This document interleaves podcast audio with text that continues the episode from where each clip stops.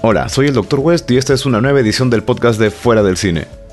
Como siempre, vamos a hablar un poco de cine fantástico y del menos convencional, lo que uno encuentra en la cartelera y lo que en su gran mayoría no.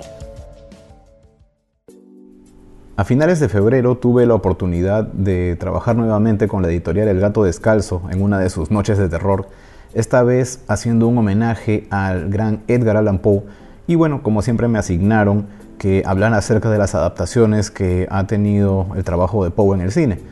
La intención aquí era hablar principalmente de un cuento que ellos han estado presentando en versión ilustrada, llamado Salto de Rana. Y bueno, en realidad es Salto de Rana o Los ocho orangutanes encadenados, un título bastante rimbombante la verdad, pero que eh, ha tenido algunas adaptaciones en cine. Sin embargo, preferí extenderme un poco y hablar al respecto del trabajo de Edgar Allan Poe en el cine en general. Edgar Allan Poe ha tenido bastante influencia. A raíz del trabajo que él ha hecho en el transcurso de los años, el terror se volvió más atmosférico. Cada vez que sentimos que un personaje llega a un lugar donde no entendemos bien por qué, pero sabemos que algo malo va a pasar, esa clase de cositas son influencia de Poe. Eh, hay bastante tendencia de los personajes a perder la cordura, se asustan al punto que eh, la lógica se termina y empiezan a dudar absolutamente de todo.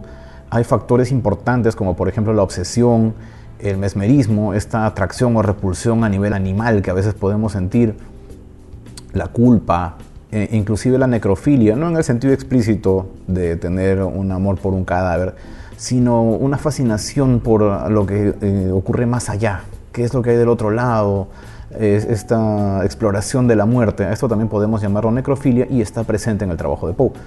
Entonces, ¿hasta dónde puede llegar una persona cuando cruza esos límites de cordura? ¿En qué se transforma? Es eso justamente lo que vemos en su trabajo. No podemos hablar del cine de Edgar Allan Poe sin mencionar a el gran Roger Corman.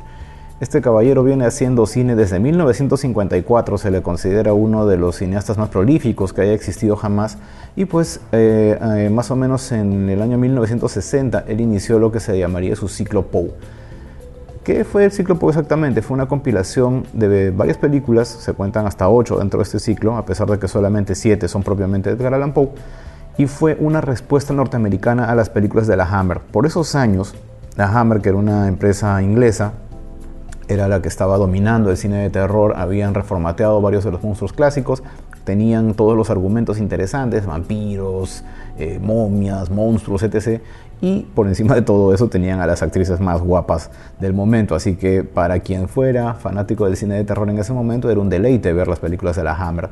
Sin embargo, pues se creó este ciclo como una suerte de respuesta. Eh, la obra de Poe es complicada de adaptar. La mayoría de los trabajos que conocemos pues son bastante resumidos, son cuentos, no son muy prolongados, entonces digamos que las adaptaciones a veces no eran precisamente muy fieles para poder justamente cubrir el tiempo necesario de una película.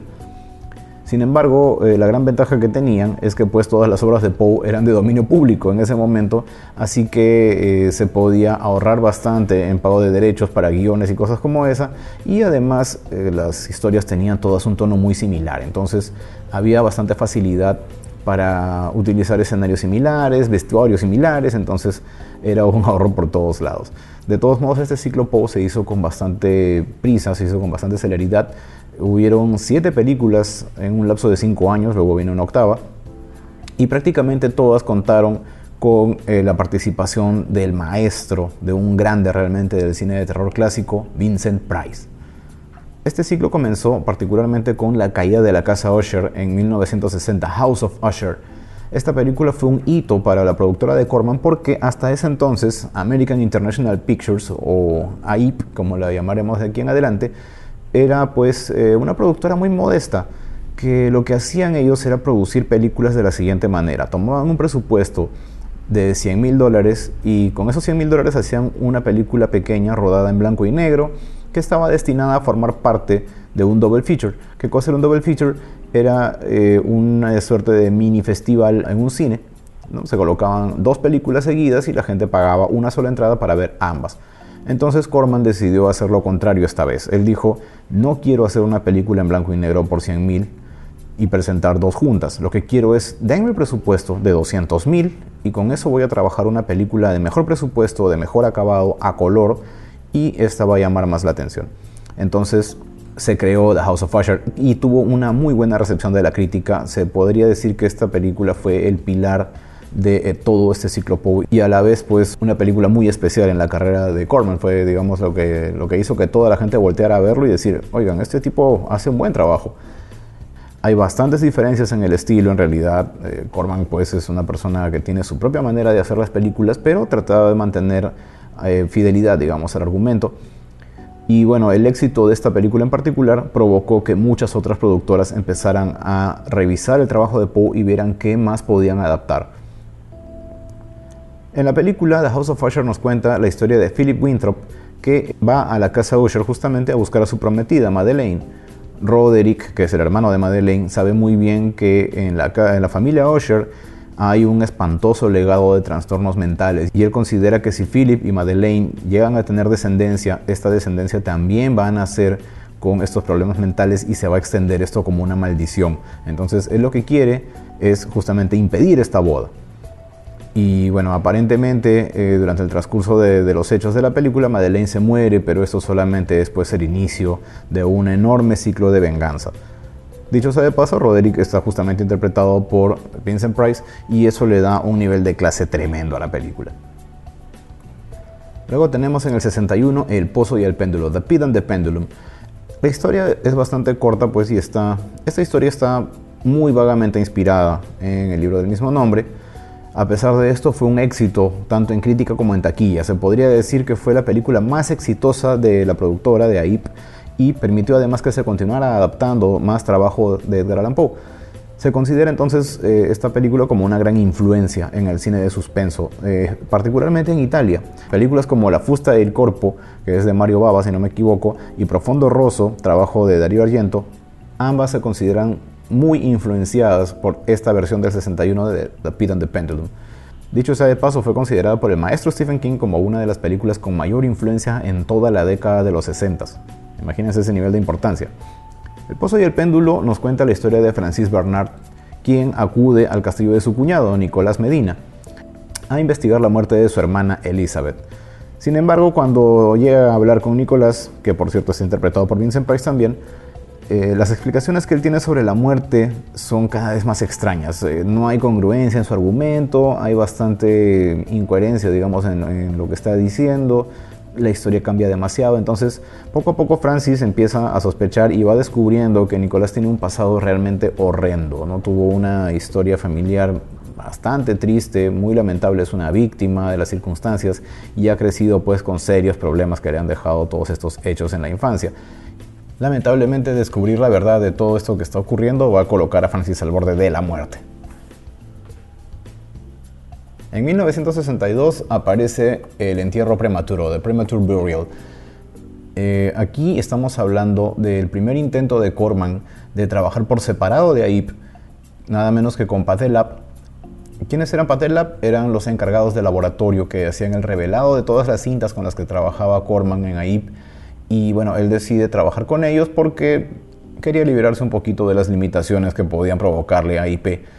Sin embargo, el problema era que Vincent Price tenía contrato con AIP, así que el protagonista en esta película resulta siendo Ray Milland, ya no es Vincent Price, es tal vez la única de todo el ciclo que no cuenta con una participación directa del maestro Price.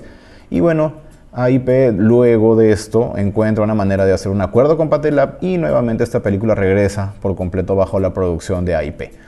O sea, todo queda en familia.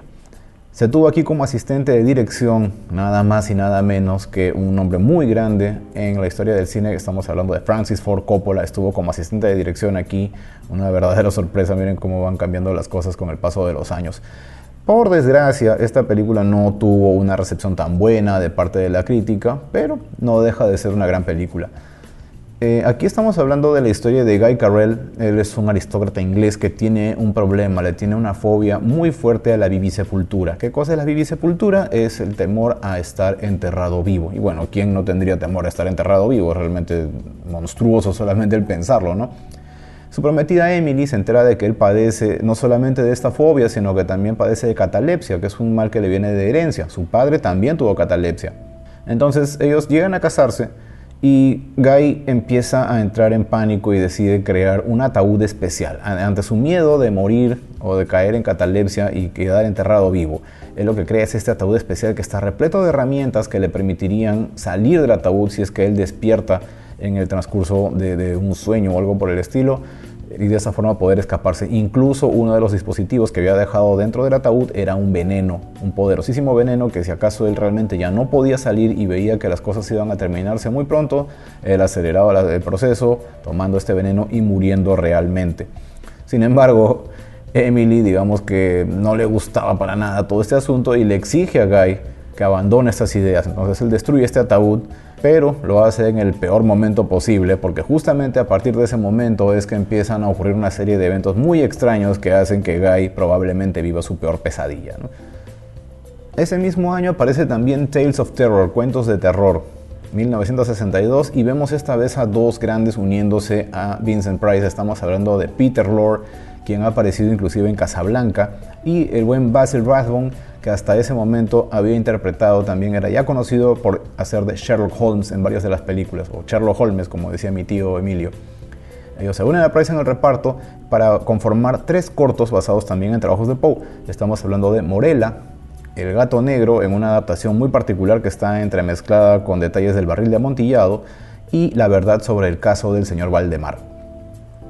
Entonces, en esta versión de Morella, Aquí Leonora es quien regresa a la casa de su padre para encontrarlo muy venido a menos, su padre es Vincent Price de nuevo, y lo que sucede es que él culpa a la hija de la muerte de la esposa, de Morela, que falleció apenas dio a luz. Eh, lo terrible es que luego Leonora se encuentra con que eh, el cuerpo, el cadáver de Morela todavía continúa dentro de la casa, ha estado ahí todos estos años, y no solamente eso, sino que el fantasma de Morela también regresa a cobrar venganza entre eh, a cobrar venganza sobre ambos, tanto sobre la hija por haberle dado muerte en el momento del nacimiento, como del esposo por no haber sido lo suficientemente protector con ella. Se crea toda esta, toda esta historia de venganza sobrenatural.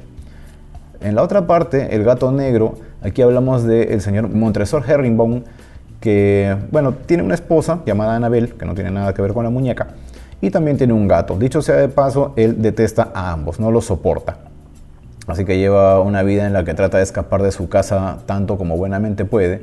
En una ocasión él se encuentra con su amigo Fortunato Lucreci y Lucreci lo invita a una cata de vino, por así decirlo, ¿no? una manera bastante pomposa de decirle vamos a meternos una borrachera.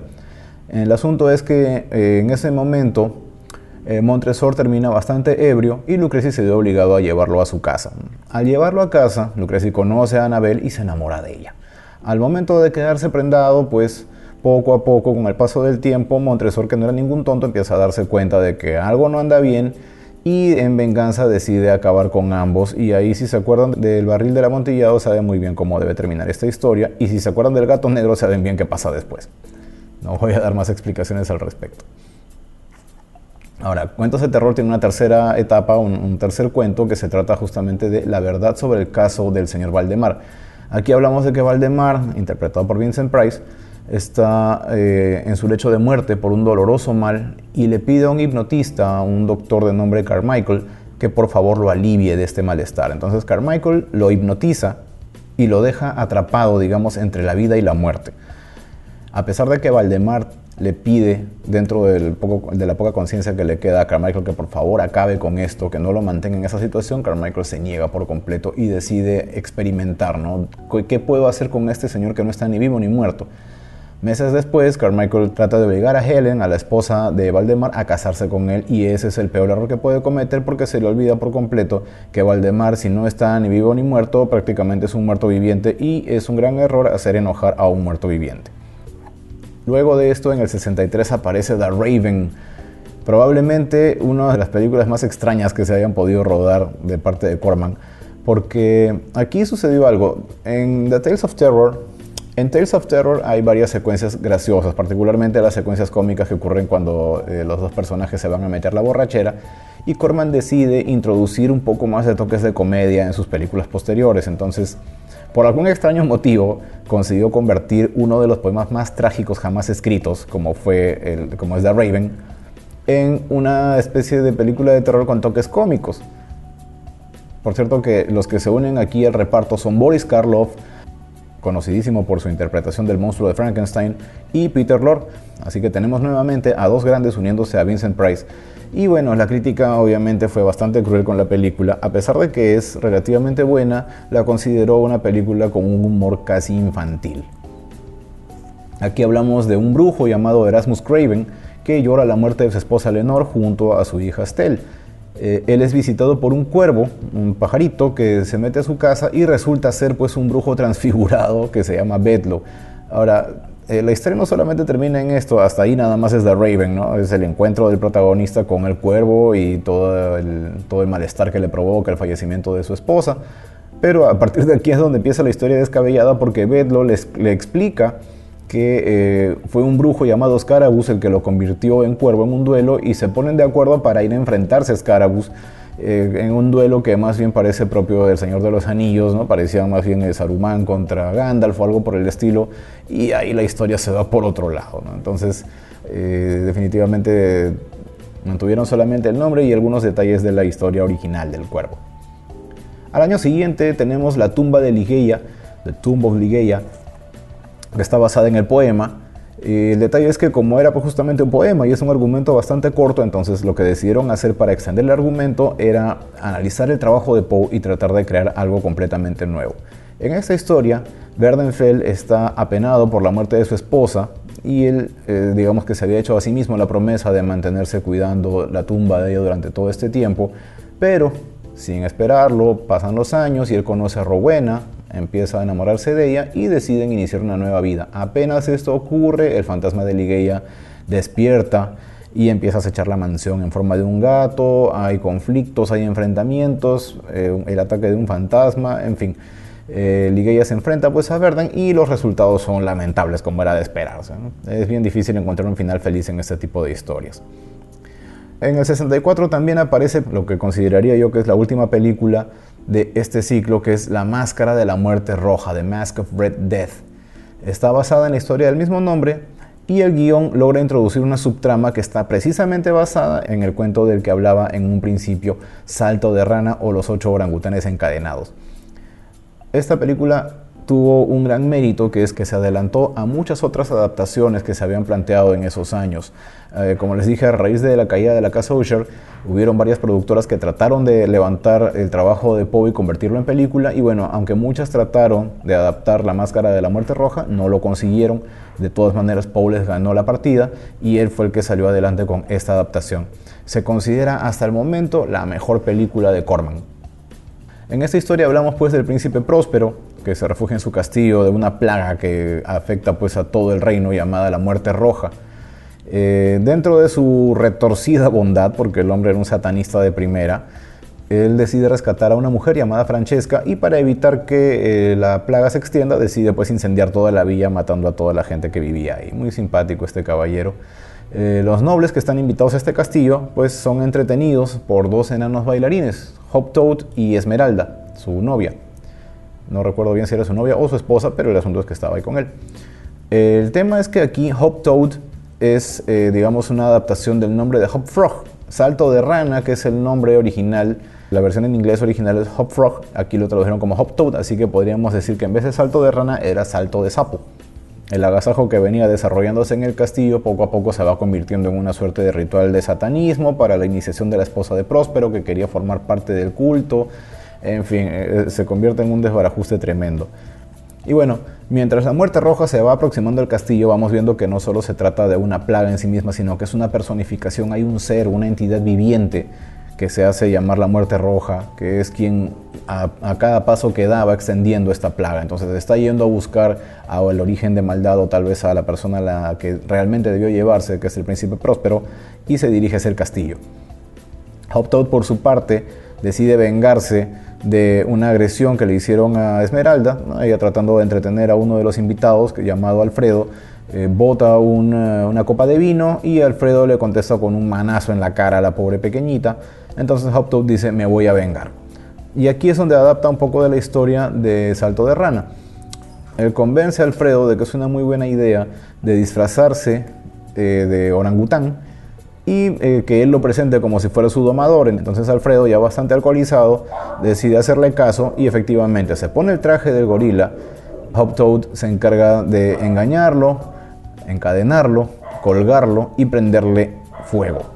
Acabando de esta forma con la vida de Alfredo en medio de la risa y el aplauso de todos los demás invitados que pensaban que esto era solamente parte de un show. Mientras tanto, pues la muerte roja se acerca al, castillo y decide obsequiarle el infierno al príncipe próspero. Una suerte de justicia poética porque a pesar de toda la protección que él decía tener en su castillo, no encontró nunca una manera pues de erradicar por completo a la plaga. Salto de Rana es un cuento que ha sido adaptado más de una vez. En 1910 tuvimos a Henry de Fontaine que hizo una adaptación, una película muda en blanco y negro, que lamentablemente pues, eh, no he podido ver hasta ahora porque no hay documentación al respecto, es difícil encontrar películas de esas épocas. Tenemos en el 64 la versión que les comentaba, la de Roger Corman. En el 62 Terrence Fisher hizo una versión del Fantasma de la Ópera que incluye una escena muy parecida a esta historia de Hop Toad o de Salto de Rana. Eh, Aquí también hablamos de una persona de baja estatura, un enanito, que en algún momento se enfrenta pues, a alguien y cobra venganza sobre él utilizando un candelabro para colgarlo. Así que aquí hay referencias directas. Sin embargo, en el 92 apareció una adaptación muy interesante llamada Fool's Fire, El Fuego de los Tontos. Está dirigido por Julie Taymor y bueno, la verdad es que es bastante interesante por varios motivos. Y bueno, la verdad es que es bastante interesante por varios motivos. El primero es que está en YouTube por completo, así que pueden verla ahí, busquen Fool's Fire, el fuego de los tontos, está completita para ver. Eh, obviamente está sin subtítulos, así que les va a servir para practicar su inglés. Y bueno, el otro punto interesante es que no solamente adapta eh, Salto de Rana, sino que también adapta otros cuentos como Las Campanas y Un sueño dentro de un sueño. La forma en la que presentan la historia es eh, bastante llamativa porque los únicos personajes que realmente se notan como tales son justamente ¿no? Salto de Rana, y Tripeta, que es su esposa. Eh, y todos los demás personajes que aparecen en la película están disfrazados como si fueran muñecos enormes, así que se ven sumamente grotescos o, demasiado eh, exagerados, digamos, en sus facciones, en su, forma de, vestirse, en su forma de, verse. Así que llama muchísimo la atención, muy recomendable esta adaptación y como les digo está en YouTube, así que pueden ir a verla, Full Fire. El trabajo de Poe no solamente ha sido adaptado por Corman, han habido montones de películas que han aparecido antes y después de este ciclo que él hizo. Entre ellas, algunas pues son bastante interesantes, otras la verdad solamente captaron el nombre y luego se olvidaron del asunto. Por ejemplo, The Black Cat, El gato negro, ha sido adaptada desde 1934. Y lo simpático es que Mm, solamente conservaron el nombre porque la historia no tiene absolutamente nada que ver. Es más, cuando se dio la distribución a nivel latinoamericano de esta película, le cambiaron el título por Satanás. No recuerdo la verdad ahorita por qué. Pero absolutamente nadie se dio cuenta de que había un cambio de nombre. Simplemente aceptaron que la película se llamaba así y nadie se hizo problemas con el gato negro porque prácticamente no aparece en la película. En ese entonces todo el mundo quería capitalizar sobre títulos que llamaban la atención. El gato negro también ha sido adaptada en una excelente versión en el 2007 para la serie Masters of Horror o Maestros del Horror. Está dirigido por Stuart Gordon y cuenta con la presencia de uno de mis actores favoritos, Jeffrey Combs.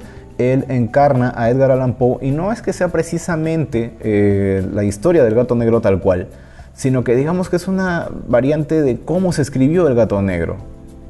Poe, como sabemos, tenía grandes problemas de alcoholismo y este, este, alcoholismo lo ponía a tener visiones. Estas visiones muchas veces eran las que él terminaba escribiendo. Entonces aquí lo que vemos es toda la conjunción de visiones, traumas, sustos, sobresaltos y todo lo demás que vivió Edgar Allan Poe cuando trataba de escribir El gato negro. Y créanme que es bastante impresionante. Está muy bien trabajada esta historia y vale la pena verse. En el 86 también apareció otra más eh, bastante simpática llamada Asesinatos en la calle Morgue, Murders in the Rue Morgue, que está encarnada por Val Kilmer. Y créanme que está bastante bien hecha, si bien es cierto que no es muy fiel al libro, trata de llamar la atención con, con, la forma en la que presentan, digamos, el giro final. ¿no? Como sabemos, creo que no es ningún spoiler decirles que en el libro el que termina cometiendo los asesinatos es un orangután. Así que, qué, fijación de este señor de Allan Poe con los, con los orangutanes.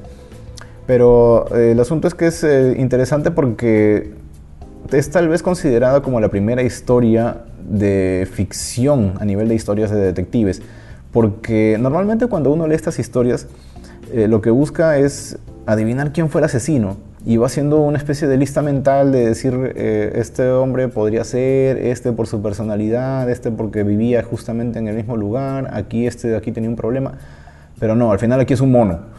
o sea, no, no existe forma humana en la que alguien pudiera adivinar que todos los asesinatos los cometió un animal que no tenía nada que ver con la historia. Entonces, esa, esa meta tal vez de romper con, con, todas las posibles adivinanzas, con todas las posibles eh, inferencias que uno podría tener al respecto de esta historia, es lo que lo convierte en una total ficción detectivesca. Y para que está muy bien presentada. Una de las últimas producciones en alto presupuesto que tal vez aparecieron fue The Raven.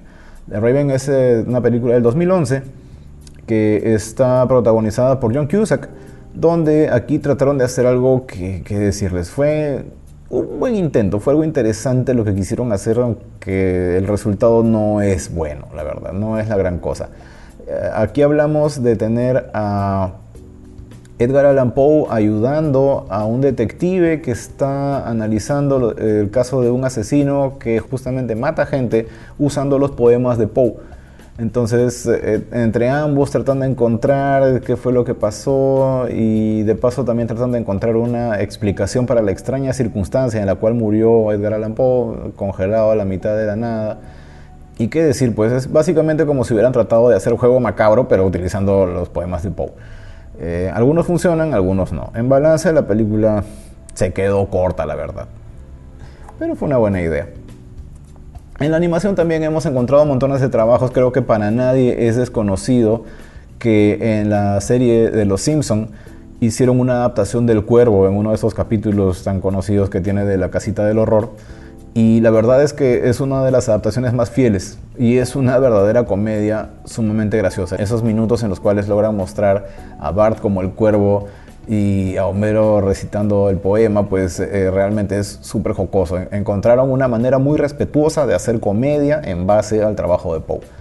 Y por otro lado, me dio bastante sorpresa porque mientras hacía la investigación para esta conferencia, me senté con mi sobrina, le gustaba ver Pocoyo, ah, ella tiene apenas tres añitos y ha descubierto que existe Pocoyo, y nos pusimos a ver eh, uno de los capítulos y por algún motivo le gustan los capítulos de Halloween, así que me pidió que le pusiera un capítulo de Halloween de Pocoyo, y me doy cuenta de que los personajes entraban a un castillo enorme, este castillo tenía una biblioteca y oh sorpresa, resulta que dentro de la biblioteca había un cuadro enorme de Edgar Allan Poe que los seguía con la mirada.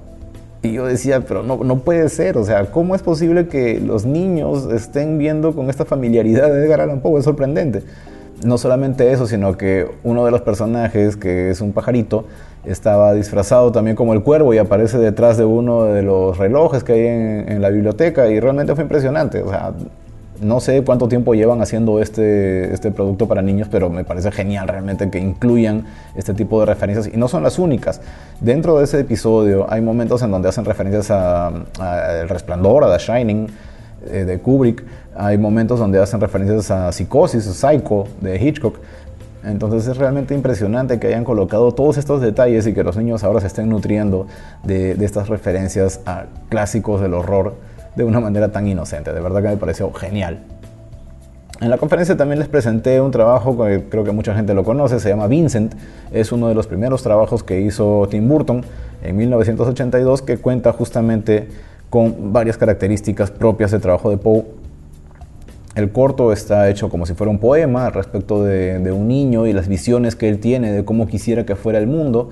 Eh, dicho sea de paso, el poema está narrado por Vincent Price, así que qué mayor referencia puede existir. Y pues para ver el toque de Burton está hecho en blanco y negro y además está hecho en stop motion, entonces es, un deleite por donde se le quiera ver. Dicho sea de paso, en la historia, este niño llamado Vincent sueña con traer a la vida los poemas de Edgar Allan Poe y convertirse él también en un villano propio de una de estas historias. Entonces es el sueño de todo fanático. Y además la influencia de Poe no solo termina ahí, sino que hay un montón de otras producciones que tienen influencia suya. Eh, por ejemplo, en la película The Crow de 1994, El Cuervo, que curiosamente se genera una enorme confusión con The Raven, que tiene básicamente el mismo título en español, El Cuervo.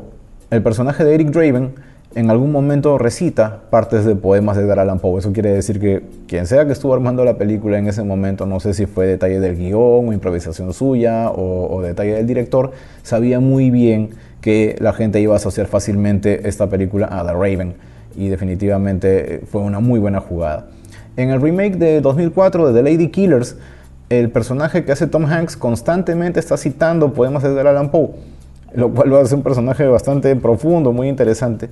Y bueno, además está mencionar películas como Soul, por ejemplo, que en la quinta edición, en el 2008, Soul 5, eh, hay una muerte, una trampa que está creada específicamente sacada del pozo y el péndulo. ¿no? Vemos por fin cómo una persona cae cortada por el péndulo en dos partes. Para los que querían ver cómo terminaba esa historia de esa forma, pues definitivamente aquí lo van a encontrar. Y bueno, el trabajo en influencia de parte de Edgar Allan Poe es demasiado amplio, es demasiado grande. Si ustedes revisan en Wikipedia y buscan trabajos relacionados a Edgar Allan Poe en cine y en televisión, van a encontrar página tras página de películas, de series, de episodios, de montones de producciones que tienen detalles de Edgar Allan Poe no solamente adaptaciones directamente de sus cuentos, sino que hay partes de sus historias que han sido adaptadas en episodios, en determinadas circunstancias, eh, tal vez en el futuro, en el pasado.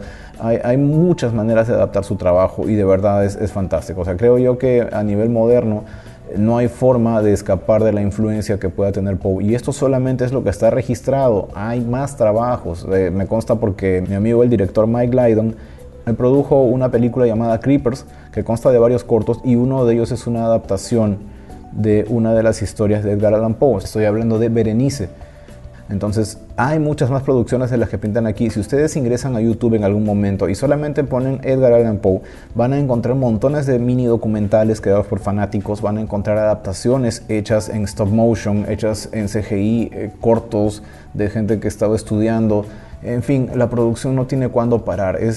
Tan bello ver realmente que se puede adaptar de esta manera el trabajo de alguien que escribió todas estas historias hace más de un siglo y ver cómo perdura a través del paso del tiempo todo el trabajo que él ha hecho. Si bien es cierto que se sabe que él falleció en la miseria, pues muchos de los fanáticos del cine de terror y los que seguimos este tipo de trabajos, de verdad estamos muy agradecidos y jamás vamos a dejar de estarlo con un grande como ha sido este señor Edgar Allan Poe.